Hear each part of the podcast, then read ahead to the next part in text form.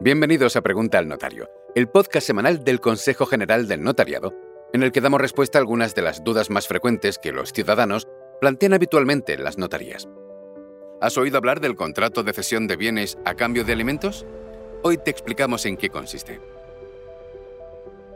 El contrato de cesión de bienes a cambio de alimentos es un acuerdo por el que una persona, alimentista o cedente, cede a otra un bien a cambio de que le proporcione vivienda, manutención y asistencia de todo tipo durante su vida. En el contrato de cesión de bienes a cambio de alimentos, también se establece que, si falleciera quien recibió el bien, las obligaciones que contrajo deberán pasar a sus herederos, de forma que se garantice la protección de quien le transmitió el bien.